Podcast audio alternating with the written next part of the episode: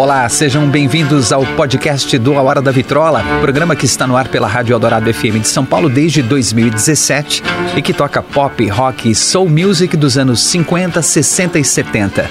Eu sou André Góes, produtor e apresentador desse programa. A arqueologia sonora do A Hora da Vitrola agora vai um pouco mais fundo nas histórias, nos detalhes e personagens dos anos dourados da música.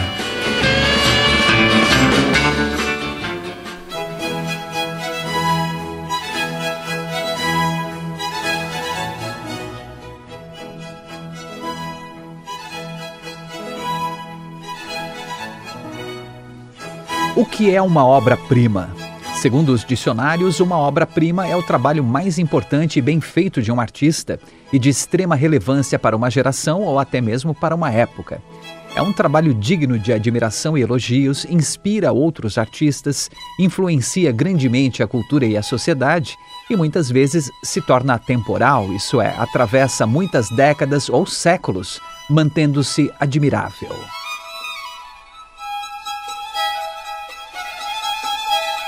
O quadro A Mona Lisa, do Leonardo da Vinci, é inegavelmente uma obra-prima, não é mesmo? O concerto As Quatro Estações de Vivaldi, com essa melodia maravilhosa, facilmente reconhecida, sem dúvida é um outro exemplo de obra-prima. Assim como o filme O Mágico de Oz de 1939, que é uma obra-prima do cinema.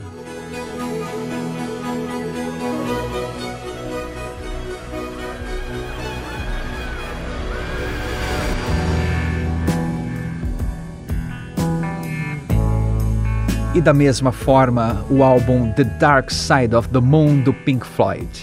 O disco acabou de completar 50 anos, lançado em 1 de março de 1973. Dark Side of the Moon é a obra-prima do Pink Floyd e também uma das maiores obras-primas da década de 70 do rock e até da música contemporânea. Mas para atingir um nível de excelência tão elevado assim, a maioria dos artistas precisa trilhar um longo caminho de aprendizado e evolução. É um caminho recheado de experimentações, tentativas, muitos acertos e muito mais erros. Momentos de alegria e satisfação com os bons resultados, outros tantos de frustração quando as coisas dão errado. Eventualmente, o desânimo bate a porta e a vontade de desistir pode vir junto. E com o Pink Floyd não foi diferente. É muito fácil apreciar o The Dark Side of the Moon, um álbum impecável do ponto de vista melódico, lírico e até artístico. Mas para entender a história que envolve o disco e também o processo de criação, a gente precisa dar uma olhada ou uma ouvida nos primeiros anos da banda formada oficialmente em Londres em 1965, que tinha como membros o guitarrista e vocalista Sid Barrett, o baixista Roger Waters, o tecladista Ricky Wright e o baterista Nick Mason. Sid Barrett era dois anos mais novo que os outros integrantes e passou a fazer parte da banda no final de 1964, quando ela ainda se chamava T-Set. Um nome muito britânico e prosaico, não é? Jogo de chá, conjunto de louças usada para servir a bebida favorita dos ingleses. No decorrer de 1965, os músicos descobriram que uma outra banda já usava esse tal nome prosaico, T-Set, e tiveram de escolher outro nome. Sid Barrett, fã de blues, sugeriu a combinação dos nomes de dois músicos norte-americanos de quem ele era fã, Pinkney, Pink Anderson e Floyd Council. E assim nasceu The Pink Floyd Sound. O novo nome funcionou bem, já que o repertório do grupo consistia essencialmente de clássicos do blues e rhythm and blues. Eles estavam cada vez mais conhecidos na noite de Londres e foram ficando com uma agenda cada vez mais recheada de shows em bares e clubes noturnos pequenos e também em outros mais famosos, como o Marquee e o UFO. Com o público aumentando a cada apresentação, os clubes pediam que o The Pink Floyd Sound ficasse mais tempo tocando para satisfazer a plateia. Mas como o repertório era meio limitado, o jeito era improvisar. E os músicos tocavam longos trechos instrumentais cheios de efeitos, distorções e experimentações, geralmente puxados e conduzidos por Sid Barrett. Ele também começou a compor várias músicas para a banda ter o que tocar nos shows cada vez maiores que faziam.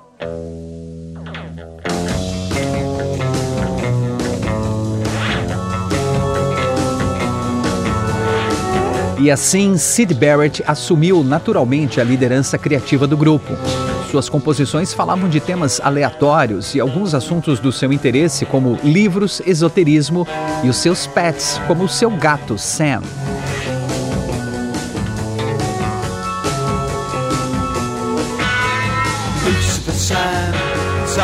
Cat, always sitting by your side, always by your side. Arnold Lane had a. No começo de 1967, o Pink Floyd, agora com o nome encurtado e definitivo, conseguiu um contrato de gravação com a EMI e lançou o seu primeiro single, Arnold Lane. A letra fala de um homem que furta roupas íntimas femininas dos varais para vestir quando está em casa. E o tema controverso fez com que a música fosse banida das rádios. Muitas lojas também se recusaram a vender o single, mas como a gente sabe, polêmica vende, né? E tudo isso criou um interesse enorme do público pela música e pela banda, fazendo do single de estreia do Pink Floyd um sucesso. Com a fama, o grupo foi convidado a se apresentar no famoso programa Top of the Pops da emissora BBC de Londres. As duas primeiras apresentações foram ótimas, a banda simulando que tocava e cantava enquanto a gravação rolava de fundo, não é o famoso playback. Na terceira vez, porém, Roger Waters, Rick Wright e Nick Mason perceberam que o Sid Barrett estava distante, um tanto alheio ao que estava acontecendo, e na hora de dublar a música gravada, não mexeu a boca para fingir que estava cantando. Era de conhecimento de todos que o Sid Barrett gostava de experimentar drogas alucinógenas, tanto para diversão como para estimular a sua criatividade, e naquele momento ele era entusiasta do LSD. Seus colegas de banda começaram a desconfiar que o abuso das drogas estava afetando seu comportamento, algo que se provou nos meses seguintes com uma piora gradativa da sua saúde mental.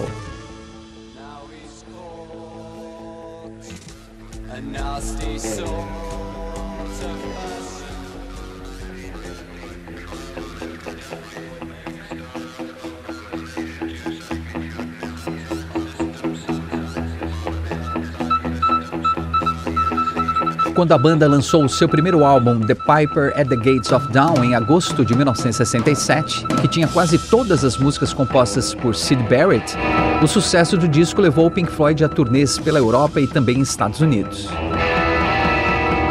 A banda estava subindo de nível e alcançando fama nacional e internacional, mas o comportamento errático e imprevisível do líder, vocalista e guitarrista começou a colocar tudo a perder.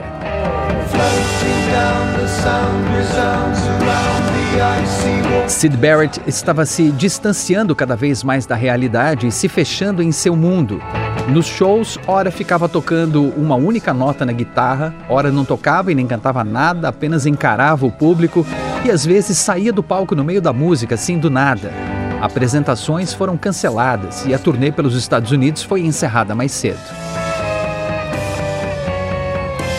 De volta à Inglaterra, os colegas de banda tentaram ajudar Sid Barrett de diversas formas, sugerindo tratamentos, médicos e até chamando um amigo dele que também tocava guitarra, um jovem chamado David Gilmour, para dar cobertura nos shows quando Sid ficasse travado no palco sem tocar.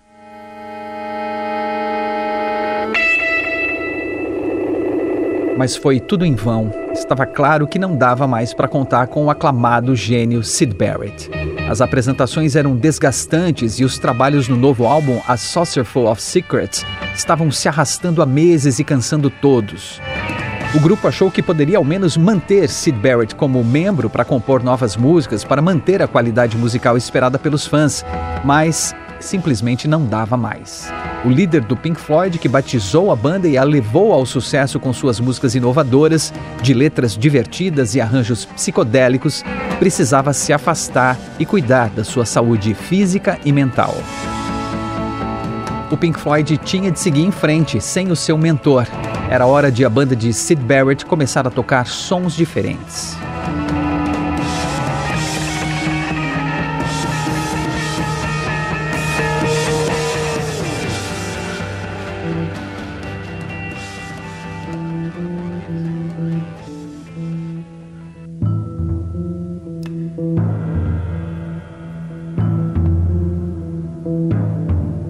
Após um ano de trabalho em estúdio, começando com Sid Barrett e terminando sem ele, o disco A Saucerful of Secrets foi enfim lançado em junho de 1968.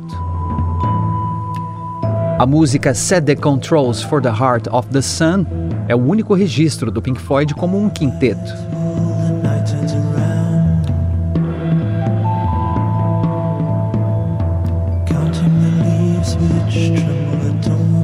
Produção do disco ficou a cargo de Norman Smith, que também cuidou do primeiro disco do Pink Floyd. Norman Smith ficou conhecido por trabalhar com os Beatles até 1965, fazendo a engenharia de som de mais de 80 músicas dos Beatles. John Lennon o apelidou de Normal Smith por ser um cara tranquilão, de boas e sempre calmo. Norman Smith incentivou os caras do Pink Floyd a escreverem as suas próprias músicas para não ficarem na dependência do Sid Barrett. Ele também os ensinou a operar os equipamentos do estúdio para conseguir se virar sozinhos com coisas simples e também fazerem as suas experimentações musicais. Só que depois de quase um ano dos trabalhos de gravação de A Saucer for Secrets, ele já estava meio de saco cheio, sabe? Tipo, bem de saco cheio. A banda ficava muito tempo fuçando nos equipamentos e fazendo sons aleatórios, então de vez em quando ele dava umas broncas. Ó, oh, viu? Você não precisa ficar 20 minutos nesse mesmo som esquisito, tá bom? Ou, você não vai colocar esse barulho ridículo na música, vai? O Norman Smith podia até ser tranquilão, mas ficou realmente bem incomodado com a demora nas gravações do disco.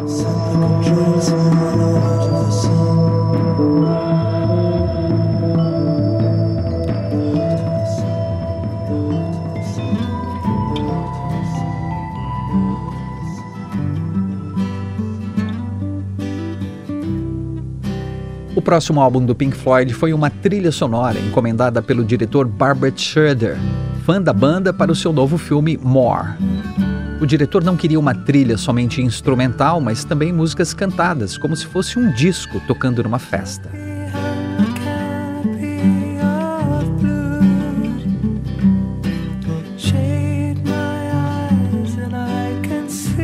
Naquele momento de incerteza sobre os rumos do Pink Floyd sem Sid Barrett, os quatro músicos gostaram da ideia e até cogitaram se especializar em trilhas sonoras, caso não fizessem mais sucesso como banda de rock.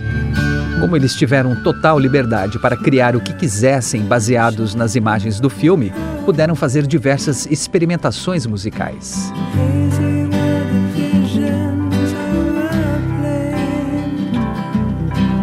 Todas as letras foram escritas pelo baixista Roger Waters, todos os integrantes participaram da composição dos arranjos e o guitarrista David Gilmour cantou em todas as faixas.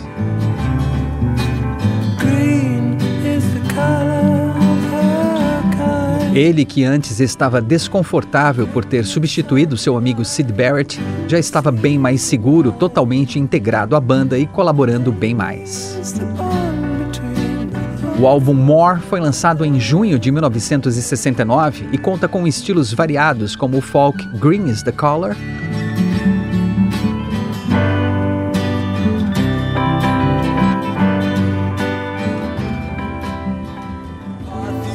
a balada psicodélica Cymbaline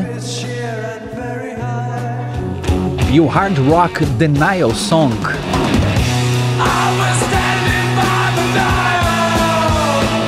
É, dava para perceber que o Pink Floyd ainda estava tentando se encontrar, né? Numa fase meio confusa, experimentando de tudo. Mas também dava para perceber alguns sinais de que eles estavam aos poucos encontrando o caminho certo.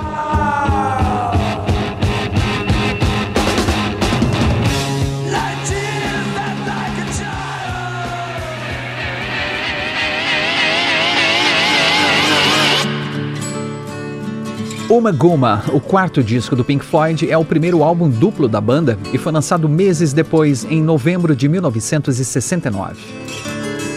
Um dos discos é inteiramente ao vivo e o outro é dividido com duas músicas de cada lado, uma composição solo de cada integrante sem a participação de qualquer outro colega da banda.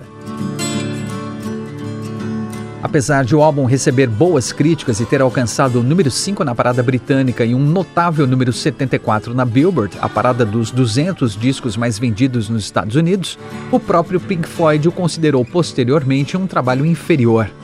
Roger Waters disse que foi um desastre. David Gilmour chamou de horrível.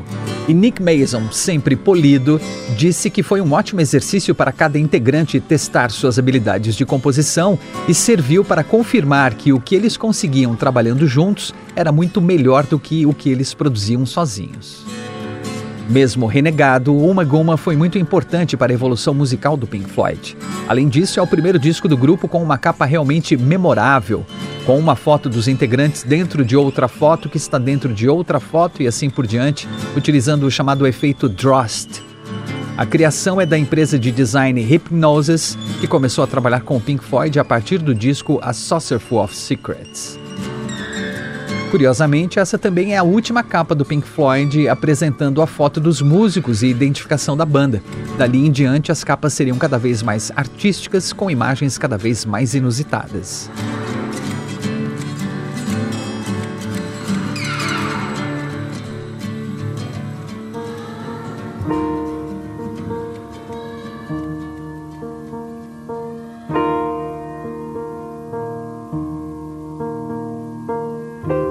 No final de 1969, o Pink Floyd foi convidado a fazer uma nova trilha sonora, desta vez para o filme Zabriskie Point, de Michelangelo Antonioni. Animados com a nova chance de se aprofundarem nas músicas de cinema, Roger Waters, Nick Mason, Rick Wright e David Gilmour prepararam diversas composições, mas ao apresentar para o diretor, ele não gostou de quase nada e ficou com apenas três músicas.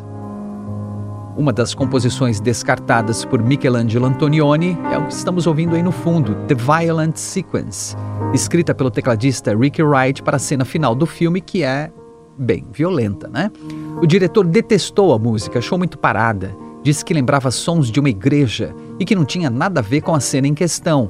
Ué, mas a ideia da banda era justamente fazer um contraste da música calma com a violência da cena. Uma pena que Antonioni recusou a composição mas ainda bem que ela foi guardada para ser aproveitada no futuro disco do Pink Floyd. Dá até para saber qual é, né? Alguns trechos de músicas não aproveitadas na trilha sonora de Zabriskie Point foram retrabalhados e evoluíram para novas canções do Pink Floyd, que culminaram no disco Atom Heart Mother, como a banda esteve em turnê pela Europa e Estados Unidos durante boa parte de 1970, os músicos aproveitaram para tocar uma ou outra composição nova nos shows. A ideia era servir como um ensaio, mas também sentir a aceitação do público e fazer ajustes e correções que tivessem funcionado melhor ao vivo. Dessa forma, quando o Pink Floyd fosse gravar, as músicas já estariam redondinhas, bem ensaiadas, reduzindo o tempo que eles ficariam no estúdio.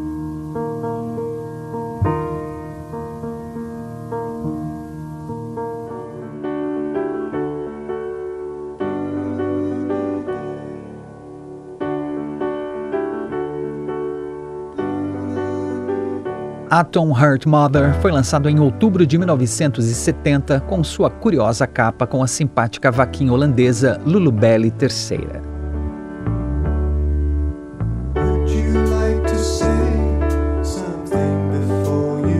Roger Waters, David Gilmour, Ricky Wright e Nick Mason concordaram que precisavam de uma imagem simples na capa para sinalizar a mudança no estilo do Pink Floyd que se distanciava cada vez mais do som psicodélico da era Sid Barrett.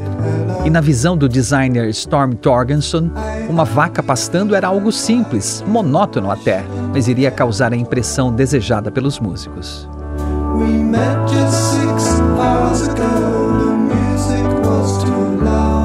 O álbum Atom Heart Mother se tornou um grande sucesso e foi o primeiro número um do Pink Floyd na parada britânica.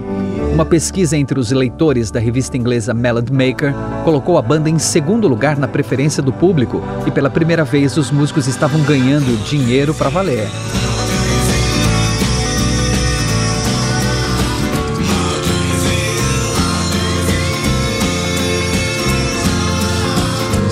Mesmo assim, o Pink Floyd mais uma vez renegou esse trabalho nos anos posteriores, dizendo ser um monte de lixo que eles já estavam raspando o fundo da panela, tamanha falta de inspiração para criar músicas realmente boas, enquanto lutavam para fugir dos ecos do passado.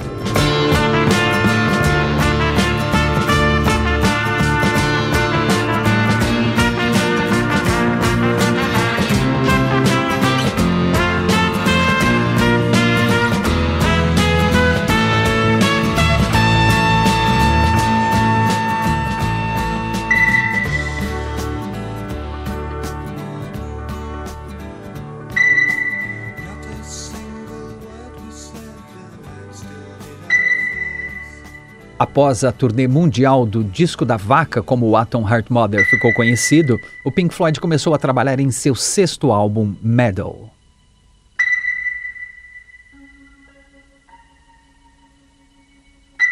Mais uma vez, os integrantes não tinham ideias de músicas nem um tema central para o álbum, então cada um foi criando pequenas peças musicais soltas, no estúdio ou em casa. Depois, essas peças foram trabalhadas em estúdio por todos juntos e se transformaram nas seis faixas do álbum.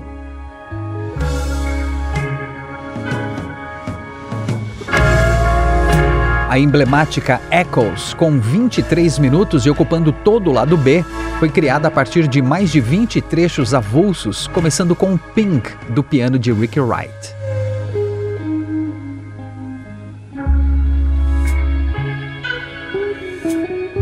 O ping, que remete ao sonar de um submarino, também inspirou a arte de capa do disco. O designer Storm Torgerson criou a imagem que representa uma orelha debaixo d'água, captando ondas de som. Ninguém ficou 100% satisfeito com aquela capa, mas pelo menos a arte seguia a tendência que a banda adotou de usar imagens mais simples e de não haver identificação óbvia na capa.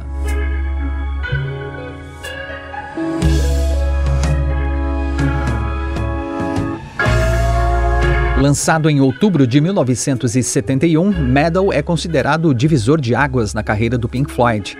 Após uma fase confusa de transição que durou três anos, em que os músicos experimentaram de tudo, de trilhas sonoras de filmes, gravações com orquestras grandiosas e também sons estranhos, como os barulhos de alguém tomando café da manhã, o Pink Floyd enfim encontrou seu som definitivo.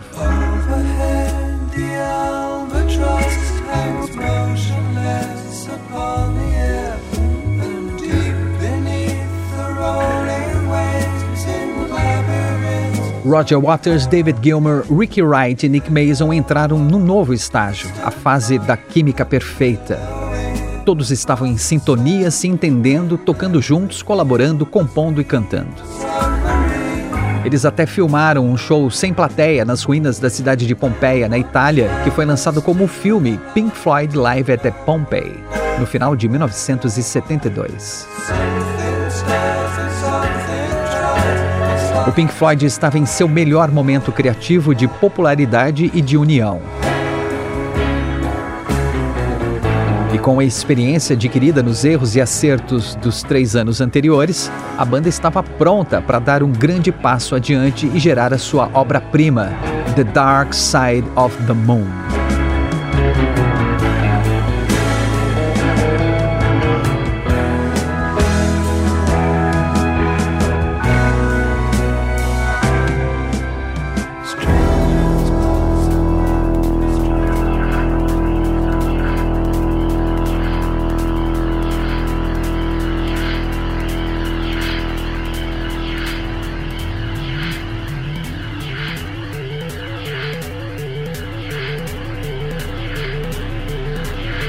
O oitavo disco do Pink Floyd começou a ser desenvolvido ainda no final de 1971, em uma reunião na casa do baterista Nick Mason.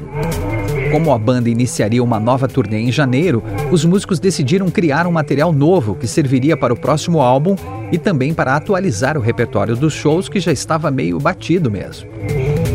No meio da conversa, o baixista Roger Waters sugeriu fazer um disco conceitual, ou seja, o trabalho seguiria uma ideia central e haveria uma conexão entre as músicas, transformando tudo praticamente em uma peça única. A suíte Echoes do álbum anterior Metal mostrou com seus 23 minutos que era possível juntar vários pedaços e construir um som grandioso e que realmente ficou muito bom. Então por que não fazer algo ainda melhor? Roger Waters trouxe não só a ideia, mas também a sugestão de tema. O que vocês acham da gente falar sobre as coisas que estressam as pessoas no dia a dia? Acho que esse seria um bom conceito para o disco. Logicamente, ele não teve a ideia ali no meio da reunião. Roger Waters já andava reflexivo sobre a pressão em cima do Pink Floyd. A banda viveu os anos anteriores sob muita cobrança para fazer sucesso, para se reencontrar depois da saída do líder Sid Barrett, para criar uma música de mais impacto que a anterior, lançar um álbum que vendesse mais, fazer shows mais longos em mais lugares, serem todos bem-sucedidos com a carreira musical, ficarem ricos. O estresse era constante As turnês eram cansativas e a pressão era enlouquecedora. Será que Sid Barrett sucumbiu por causa disso tudo? E assim a ideia geral do novo disco se concentrou em vida, morte e tudo o que há entre essas duas coisas. O que nos une e nos afasta, o que nos faz iguais e diferentes. Entre os temas das músicas, conflitos, ganância, envelhecimento, poder, solidão e loucura. Durante novembro e dezembro de 1971, Roger Waters, David Gilmour, Ricky Wright e Nick Mason se ocuparam em criar as novas músicas e, quando todos estavam satisfeitos com o material, agendaram um ensaio geral. A nova suíte musical, que tinha por volta de 40 minutos, ganhou o nome Dark Side of the Moon, A Piece for Assorted Lunatics, ou O Lado Escuro da Lua, uma peça para lunáticos diversos. Esse também seria o nome da turnê e do novo disco do Pink Floyd, que eles começariam a gravar após um, um test drive das novas músicas na turnê.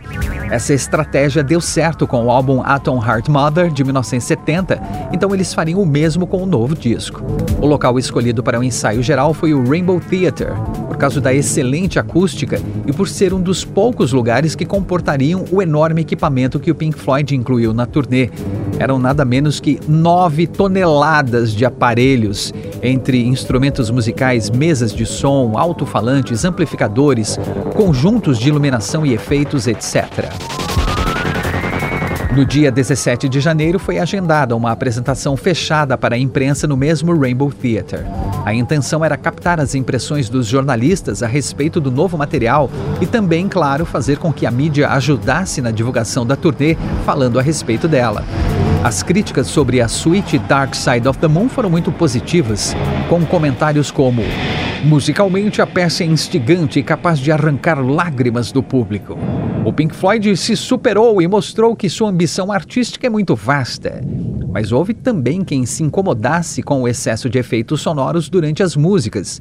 Um jornalista escreveu: a peça tem passagens ótimas e algumas boas ideias, mas os barulhos me fizeram achar que eu estava no zoológico de Londres.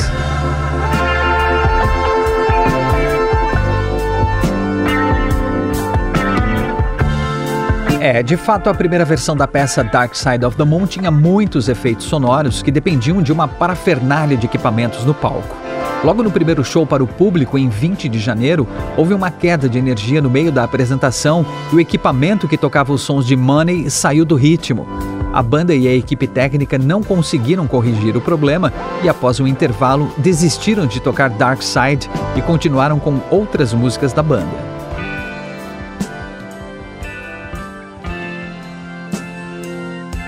Os shows seguintes na Inglaterra ocorreram sem maiores problemas.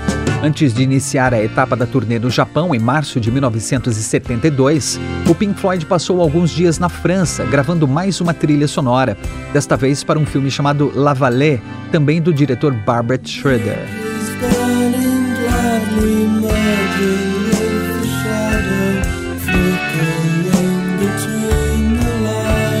O Pink Floyd posteriormente lançou as músicas do filme como um novo álbum chamado Obscured by Clouds, em junho de 1972, em que é perceptível a influência daquele som que eles estavam produzindo para o próximo disco.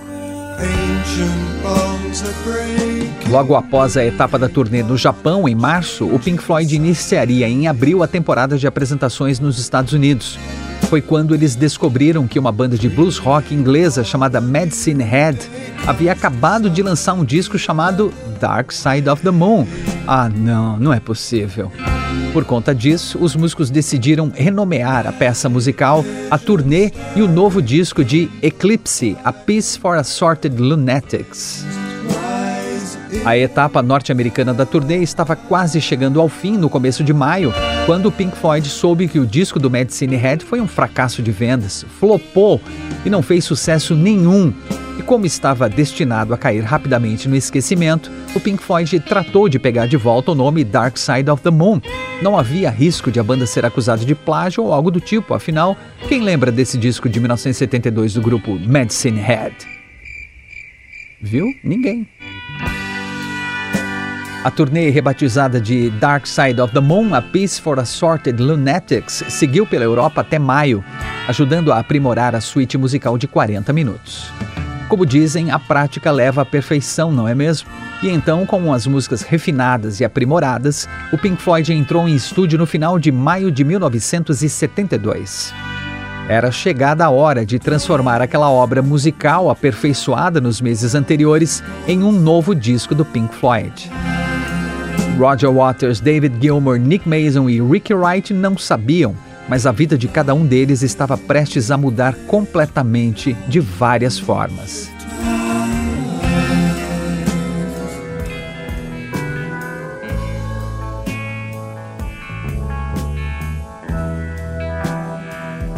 O Pink Floyd gravou o álbum The Dark Side of the Moon nos estúdios Abbey Road, um dos mais modernos da época.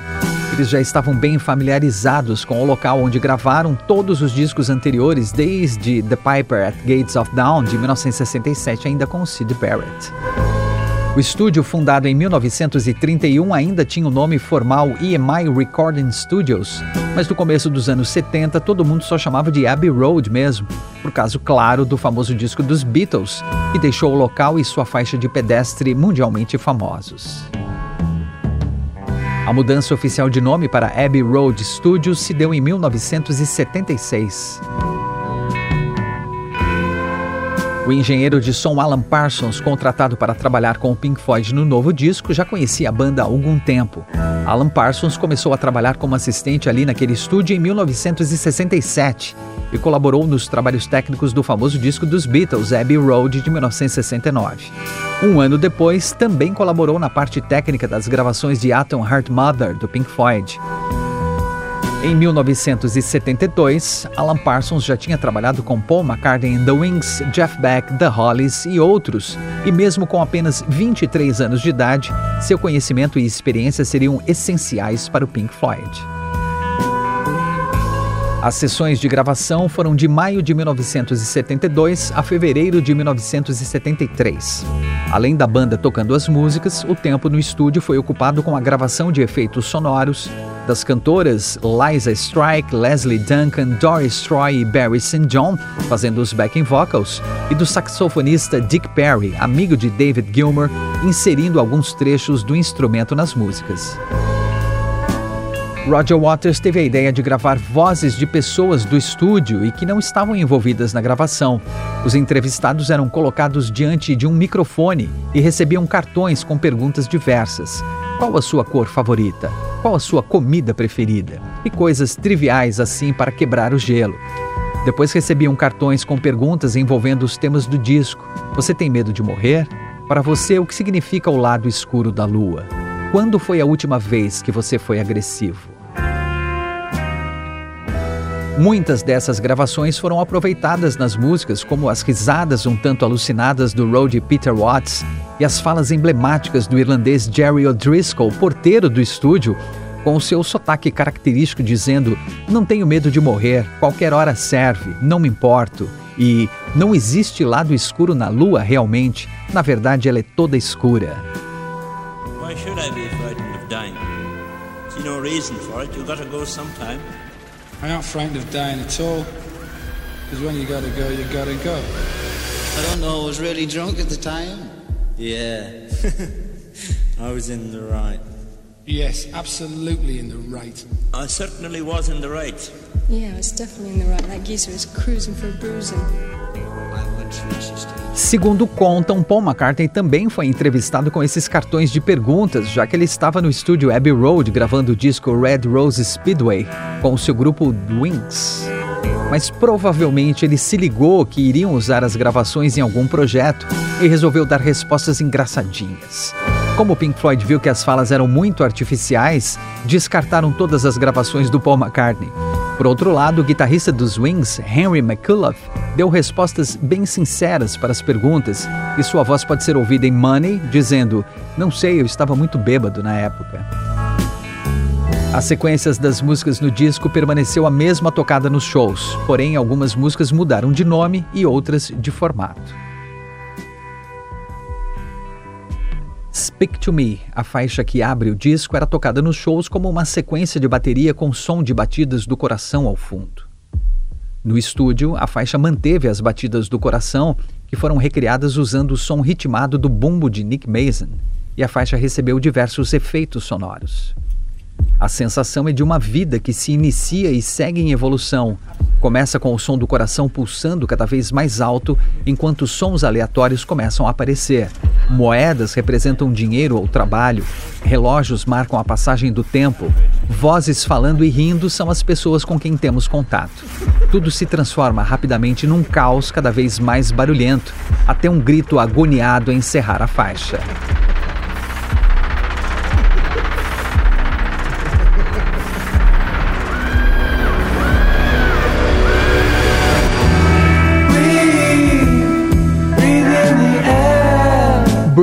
Fala sobre a importância de aproveitar melhor o tempo, que a vida não pode ser só trabalhar e nunca descansar ou curtir. Quando o trabalho enfim estiver terminado, nem pense em sentar, é hora de começar outro. O título da canção, Respire, é um lembrete para a gente fazer uma pausa de vez em quando e relaxar um pouco.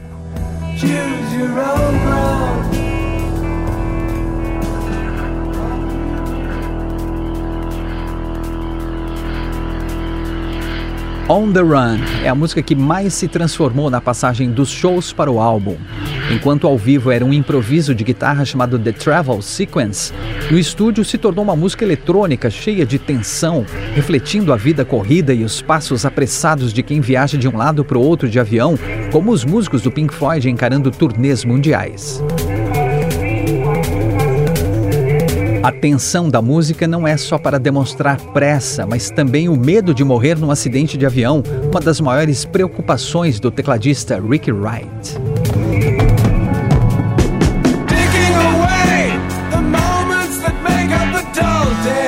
Time fala sobre envelhecer e como o tempo escorre pelas nossas mãos sem que a gente perceba. Roger Waters teve a ideia para essa música quando se deu conta que, aos 28 anos, não estava mais fazendo planos para nada, porque estava ocupado vivendo tudo o que acontecia. É aquela sensação de, nossa, como o tempo voa, quando percebemos que tantas coisas mudaram enquanto estávamos focados em cumprir nossas obrigações. Os sons de relógio que abrem a música foram gravados por Alan Parsons num antiquário.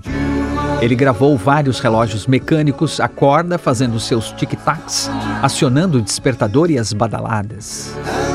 Todos os músicos da banda colaboraram com a composição e por isso Time leva o nome de Roger Waters, David Gilmour, Nick Mason e Ricky Wright como compositores.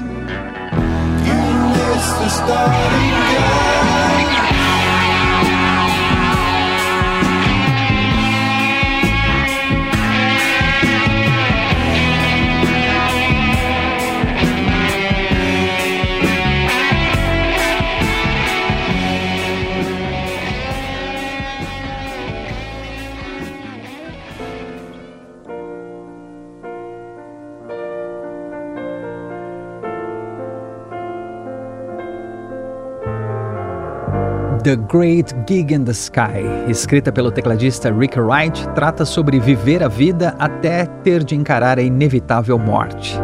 Por isso era chamado durante os shows de The Mortality Sequence. Na turnê, a música era tocada com um teclado, enquanto vozes de fundo falavam trechos da Bíblia.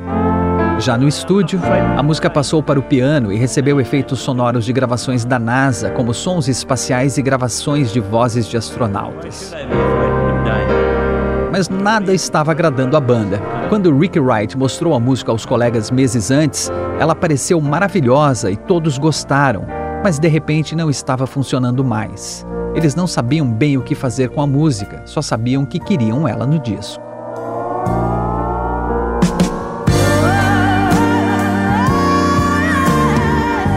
Então, o engenheiro de som Alan Parsons indicou uma conhecida sua, a cantora Claire Torrey, para chorar sobre a faixa musical. Quando ela chegou no estúdio, os músicos mostraram a faixa instrumental para ela explicaram mais ou menos o conceito, se tratava de vida e morte e tudo mais. Ela perguntou sobre a letra que ela deveria cantar e eles avisaram que não tinha, disseram apenas cante. Claire Torrey não sabia o que fazer e na primeira tentativa arriscou uns Oh Baby, Oh Yeah. E os caras da banda interromperam e disseram: Não, não, não, não, não. Tente cantar apenas notas longas, é isso que queremos.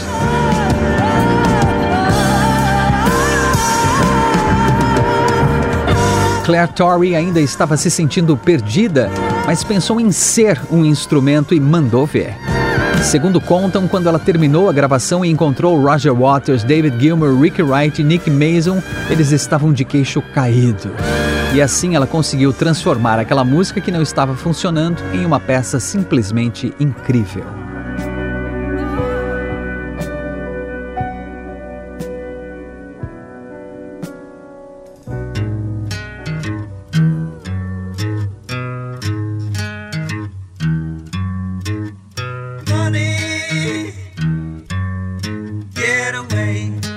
Abrindo o lado B do disco, Money é um blues que trata sobre a ganância e os males que o dinheiro causa. Roger Waters escreveu a música em casa e levou para a banda numa demo que ele gravou. O ritmo era um tanto mais lento, dando um ar de reclamação a respeito de tudo de ruim que o dinheiro pode trazer.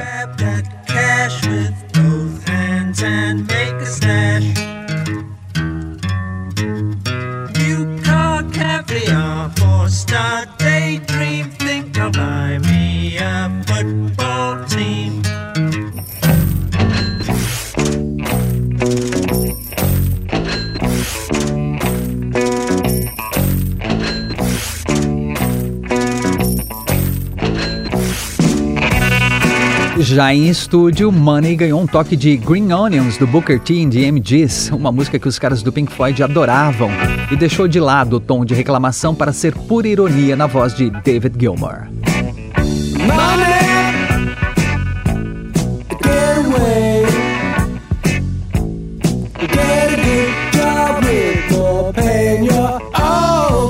Esse deboche foi potencializado pelos efeitos sonoros da caixa registradora, moedas tilintando e papel sendo rasgado que ditam o ritmo da música. Quase da mesma forma que o dinheiro guia a vida de muita gente. Nick Mason furou várias moedas velhas que tinha em casa e amarrou em um cordão para conseguir o som de tilintar do dinheiro.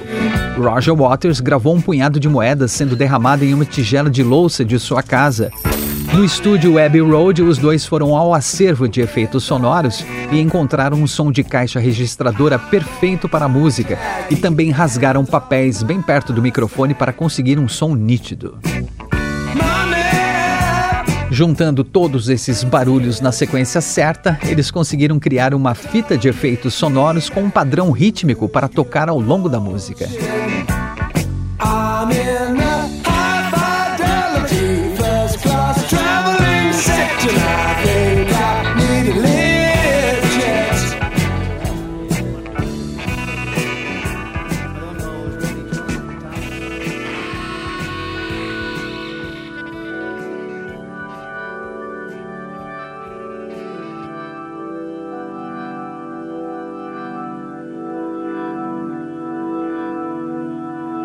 Us and Then é uma belíssima composição de Ricky Wright com letra de Roger Waters que fala da tendência das pessoas em segregar, dividir, tratar tudo como nós e eles.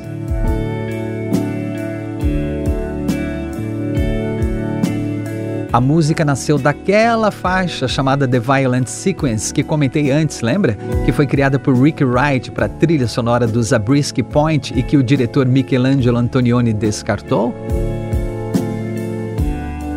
Muito obrigado, Michelangelo Antonioni. Que bom que você rejeitou a música, porque ela felizmente se transformou num clássico, uma hipnotizante balada cheia de reflexões e numa das músicas favoritas da minha vida.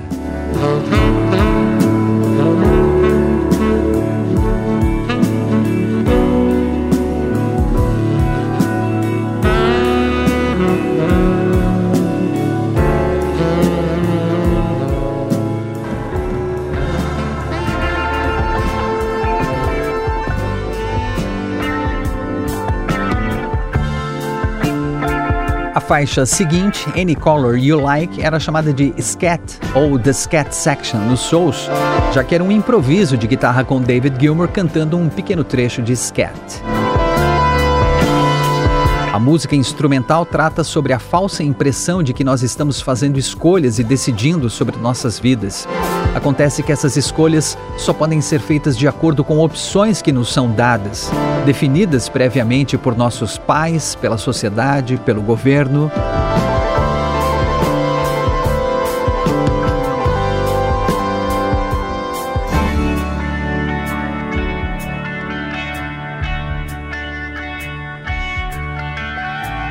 O álbum The Dark Side of the Moon se encerra com as músicas Brain Damage e Eclipse, ambas escritas e cantadas por Roger Waters.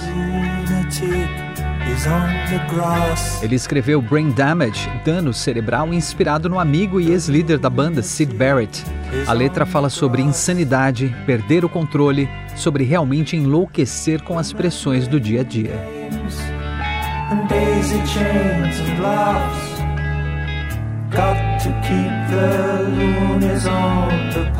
O trecho E se a banda em que você está começar a tocar músicas diferentes faz uma referência direta ao Sid Barrett, que se desconectou da realidade e saiu do Pink Floyd, fazendo o grupo precisar encontrar um novo caminho, um novo som sem ele.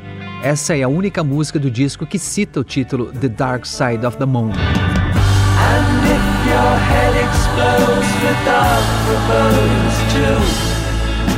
I'll see you on the dark side of the moon.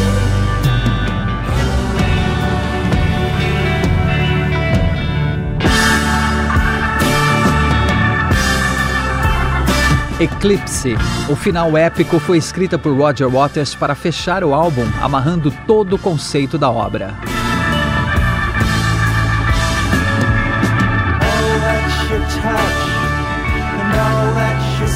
Depois de dizer que tudo que você toca, tudo que você cria, tudo que você compra, todos que você conhece, todos com quem você briga, ele diz que tudo sob o sol está funcionando perfeitamente, mas o sol está encoberto pela lua.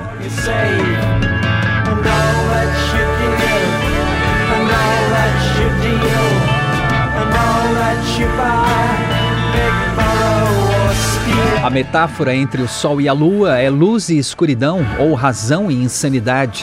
Roger Waters reflete a respeito da sensação de estarmos no controle de tudo, mas a escuridão, que pode ser a insanidade, a depressão ou um descontrole momentâneo, está sempre à espreita para mostrar a fragilidade a que todos estamos sujeitos.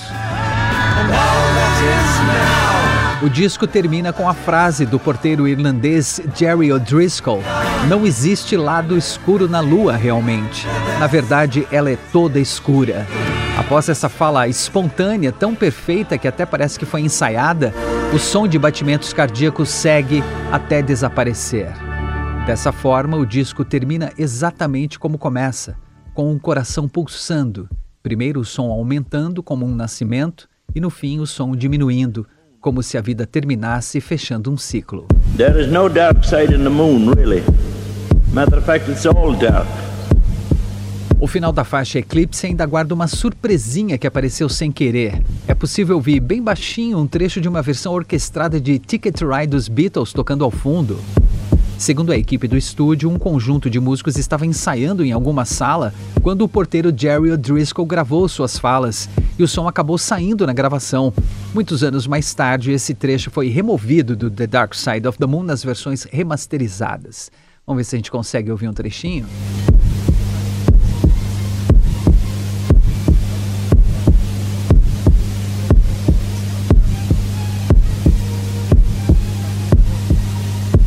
Dá pra ouvir os músicos ensaiando Ticket to Ride no fundo, não é? Os trabalhos em estúdio foram concluídos em 9 de fevereiro de 1973, com o disco montado, mixado e pronto. Todos do Pink Floyd ficaram satisfeitos com o resultado, assim como o engenheiro de som Alan Parsons e a equipe do Abbey Road Studio. Roger Waters, David Gilmour, Nick Mason e Rick Wright estavam confiantes, tinham certeza que fizeram algo muito especial e que alcançaram um nível muito superior de qualidade, então sabiam que os fãs da banda iriam gostar. Para a capa do álbum, o Pink Floyd mais uma vez contou com os trabalhos da empresa de design Hypnosis, dos amigos Storm Torgerson e Aubrey Powell. Mesmo que a gravadora EMI não concordasse com as capas dos discos da banda com imagens artísticas ou aleatórias e sem identificação nenhuma, era isso que o Pink Floyd queria para instigar o seu público. Storm Torgerson e Aubrey Powell já tinham colocado uma vaca e uma orelha na capa dos discos da banda, então qual seria a ideia desta vez? Precisava ser ainda mais ousada, enigmática e instigante. O tecladista Ricky Wright sugeriu uma arte mais inteligente, mais organizada e elegante que as capas anteriores. A Hypnosis aceitou o desafio e alguns dias depois levou para o Pink Floyd seis ideias diferentes de artes inteligentes, organizadas e elegantes. Ricky Wright, David Gilmour, Nick Mason e Roger Waters bateram o olho na imagem de um prisma branco sobre um fundo preto decompondo um feixe de luz e disseram: É essa. Storm Torgerson explicou que representava o show de luzes dos concertos do Pink Floyd e começou a explicar o significado das outras imagens, mas eles insistiram: não, não, não, nem precisa continuar, é essa imagem que a gente quer mesmo, a do prisma. Aquela arte representava o show de luzes do Pink Floyd, mas também encaixava perfeitamente no tema do álbum. No entendimento da banda, representava a vida em transformação ou a própria mudança do Pink Floyd. Com certeza chamaria a atenção de qualquer pessoa que entrasse numa loja de discos e, além disso, era perfeita para decorar as vitrines. A versão final da arte criada pela Hypnosis para o disco The Dark Side of the Moon tem o prisma na capa, conectado a outro prisma invertido na contracapa. Dentro, oscilações coloridas que lembram um eletrocardiograma, fazendo referência aos batimentos cardíacos. Curiosamente, a luz branca que se decompõe nas sete cores do arco-íris violeta, índigo, azul, verde, amarelo, laranja e vermelho na capa do disco se transforma em apenas seis, faltando a cor índigo ou anil. Aposto que você foi pegar o seu disco agora para olhar, né? Ou então uma imagem no Google.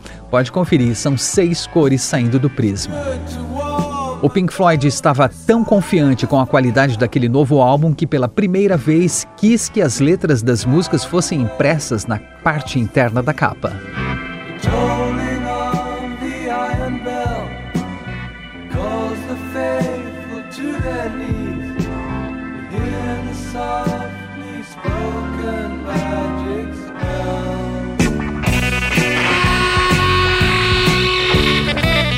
O lançamento oficial de The Dark Side of the Moon foi dia 1 de março de 1973. A imprensa elogiou o novo trabalho do Pink Floyd com comentários como: as músicas são sólidas, o saxofone rasga o ar e a banda arrasou. Mesmo que você nunca tenha ouvido uma nota sequer de qualquer música do Pink Floyd na vida, eu recomendo a todos, sem reservas, o álbum The Dark Side of the Moon. É um ótimo álbum com muita riqueza conceitual. O Pink Floyd retomou a turnê que já era um sucesso para ajudar na divulgação do disco. Quando Dark Side of the Moon atingiu o topo da parada de discos mais vendidos do mundo no final de abril de 1973, a banda precisou estender a turnê e encaixar mais shows pelos Estados Unidos, Inglaterra, Canadá e parte da Europa.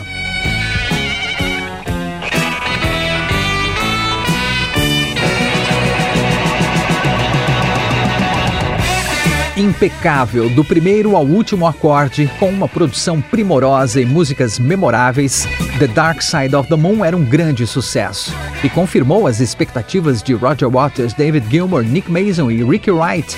Eles realmente tinham concebido um excelente trabalho e atingiram um nível acima de outras bandas chamadas de progressivas.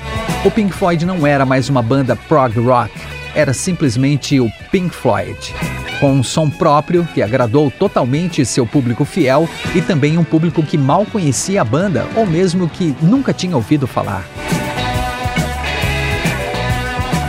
O Pink Floyd se estabeleceu como uma grande banda de reconhecimento mundial e capaz de arrastar multidões aos estádios para ver os seus mega shows, com toneladas de equipamentos de som e um espetáculo de luzes e efeitos. A banda gravou seu nome na história da música contemporânea com aquela verdadeira obra-prima chamada The Dark Side of the Moon. Esse, de fato, foi um dos termos mais usados para se referir ao disco, obra-prima, e é até hoje. Como comentei, esse termo designa o trabalho mais importante e bem feito de um artista e de extrema relevância para uma geração ou até mesmo para uma época digno de admiração e elogios, que inspira outros artistas e influencia grandemente a cultura e a sociedade, muitas vezes se tornando atemporal. E se o Dark Side of the Moon não merece ser chamado de obra-prima, acho que quase nenhum outro disco merece. Ao longo dos últimos 50 anos, Dark Side of the Moon não perdeu a sua importância. É um dos álbuns mais aclamados pela crítica e sempre aparece entre as primeiras posições nas listas de melhores discos de música atual. É o álbum mais vendido da década de 70, o quarto mais vendido da história e o recordista em permanência na Billboard 200, a parada de discos mais vendidos nos Estados Unidos, onde está há mais de 970 semanas. Em tempo corrido dá mais de 18 anos. Até hoje já foram vendidas mais de 50 milhões de cópias.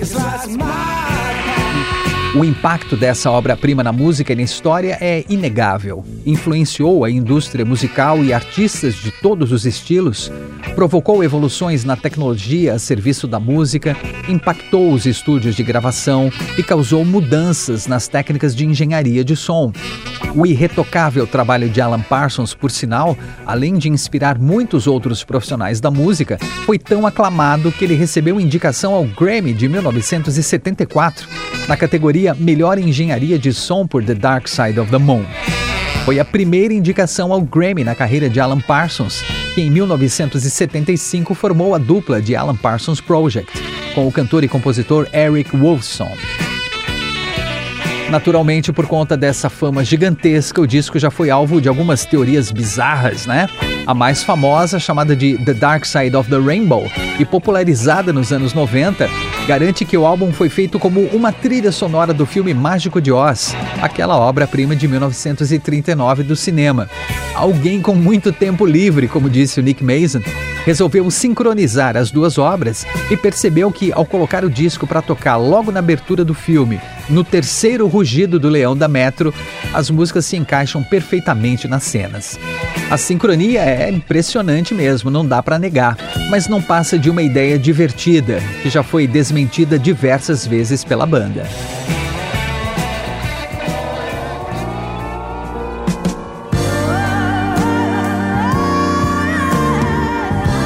Com o álbum alcançando o status de um dos mais vendidos da história, a cantora Claire Torrey, que fez os vocais de Great Gig in the Sky, também foi impactada. Em 1972, ela recebeu o pagamento normal de uma cantora de estúdio, que na época era 30 libras, mais ou menos 2 mil reais em valores de hoje. Ela fez a sua parte e foi embora. Com o sucesso do disco, logicamente ela ficou orgulhosa do seu trabalho, mas também refletiu que a sua colaboração foi fundamental para criar aquela música emocionante. Em 2004, ela processou a banda e exigiu ser creditada como coautora da música. O Pink Floyd sabia que ela tinha razão, então antes de o processo tomar proporções maiores e chegar aos tribunais, as partes fizeram um acordo. O valor não foi divulgado, sabe-se apenas que foi o suficiente para encerrar o assunto, não é? E ela recebeu os créditos de compositora, pois dali em diante The Great Gig in the Sky passou a ser creditada a Richard Wright e Claire Torrey.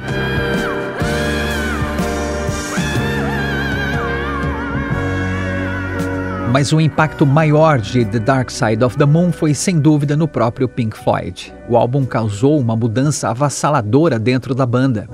Roger Waters, David Gilmour, Nick Mason e Rick Wright ficaram mundialmente famosos e incrivelmente ricos com o Dark Side of the Moon, como nunca tinham nem sonhado. Eles sabiam que aquele era o melhor trabalho do Pink Floyd até então, mas não imaginavam uma repercussão tão descomunal.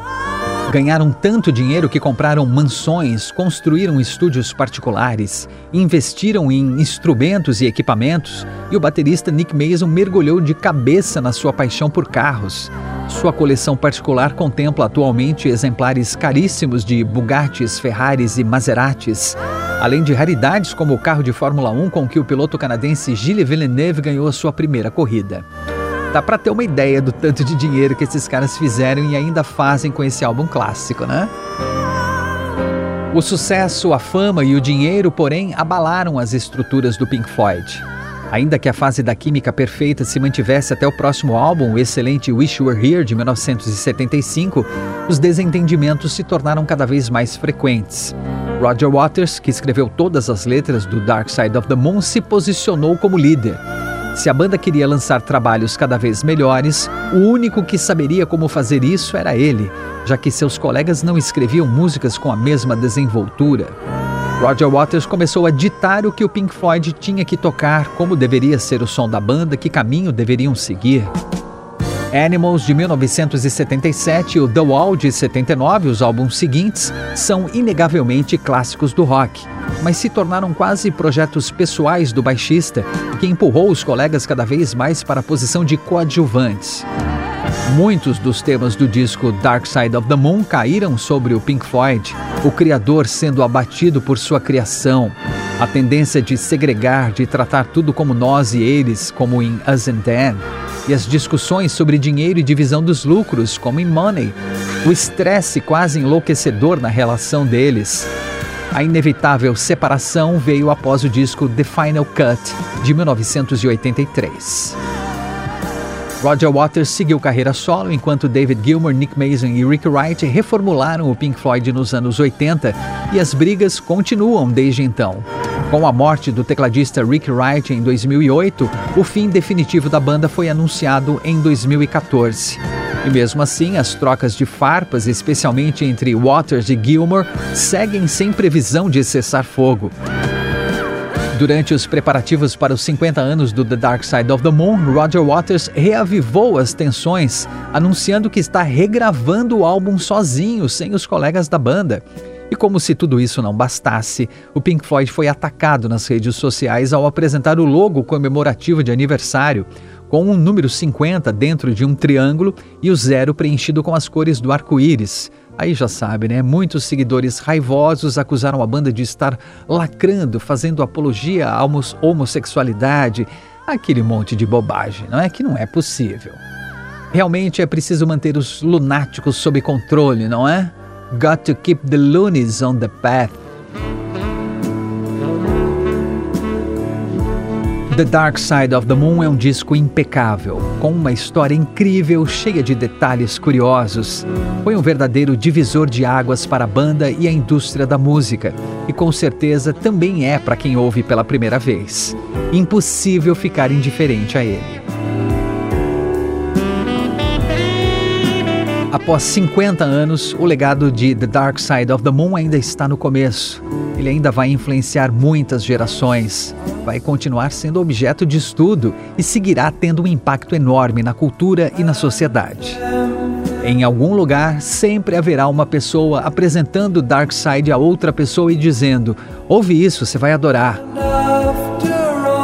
Pelos próximos 50 anos, pelo menos, The Dark Side of the Moon seguirá pulsando forte, porque é assim que as obras-primas são eternas.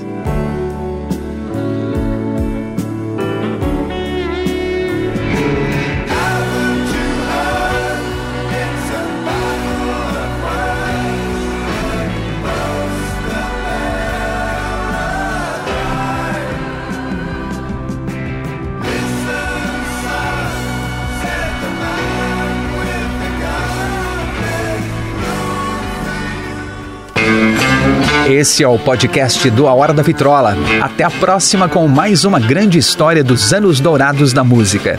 E não perca todos os domingos ao meio-dia, com reprises às quintas-feiras às 11 da noite, o programa A Hora da Vitrola, os anos dourados da música na Rádio dos Melhores Ouvintes, na Rádio Eldorado FM 107,3 ou radioeldorado.com.br ou pelos aplicativos para celular e tablet da Rádio Eldorado.